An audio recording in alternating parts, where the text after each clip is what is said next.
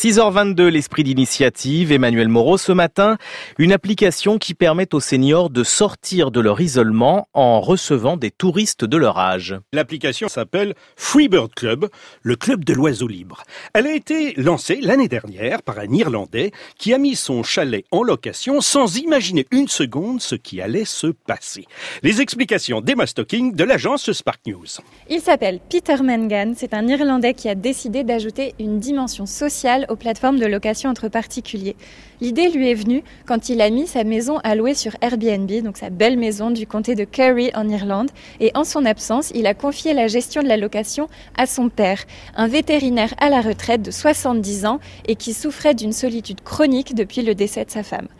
Et donc, à la grande surprise de Peter, son père a adoré cette expérience. Il a accueilli les visiteurs, il leur a fait découvrir tous les espaces touristiques de la région, il les a emmenés au pub, il les a invités à dîner, il les a emmenés faire du golf. Bref, ça a été une fontaine de jouvence pour lui. Et du coup, Peter s'est dit qu'il avait trouvé la solution pour lutter contre l'isolement des personnes âgées. On peut noter que les hôtes sont souvent des couples, alors que les bergers voyagent la plupart du temps seuls, ce qui permet, ce qui a l'avantage de le loger dans la chambre d'un enfant qui a quitté le foyer familial. Le succès de la formule tient certainement aussi à la simplicité de la plateforme. Emma. Bah, c'est un fonctionnement très simple. Il suffit de s'acquitter au début d'une petite somme de 25 euros. Ça correspond aux frais d'adhésion au club. Et c'est une sorte de barrière à l'entrée pour dissuader les candidatures peu sérieuses. Donc c'est une forme de garantie de sécurité.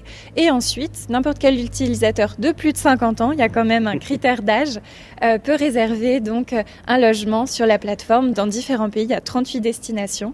Et ensuite, la grande différence par rapport à des plateformes comme Airbnb, c'est que les autres, les personnes qui accueillent, doivent être présentes. Et l'idée, c'est donc d'accueillir euh, chez soi et de s'assurer que la personne qui vient a une bonne expérience humaine et pas seulement euh, bien accueillie dans de bonnes conditions. Au-delà de l'aspect social, il y a des retombées économiques. Oui, tout à fait. The Freebird Club est une entreprise sociale et repose donc sur un modèle économique. Les sources de revenus sont doubles. Il y a donc les frais d'adhésion de 25 euros et également 15% de commissions qui sont prélevées à chaque réservation.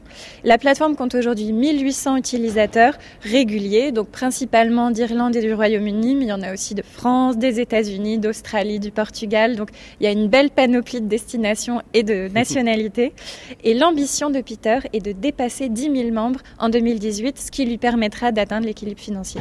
Et son père, il s'est transformé en guide de la région? Et oui, inutile de vous dire que son père est un membre très actif de la plateforme. Et Peter Mungan compte aussi sur les plus jeunes pour faire connaître le Freebird Club à leurs parents afin qu'ils se fassent de nouveaux copains. Et oui, de nouveaux copains pour les vacances à domicile. C'était l'esprit d'initiative d'Emmanuel Moreau à retrouver en podcast sur franceinter.fr.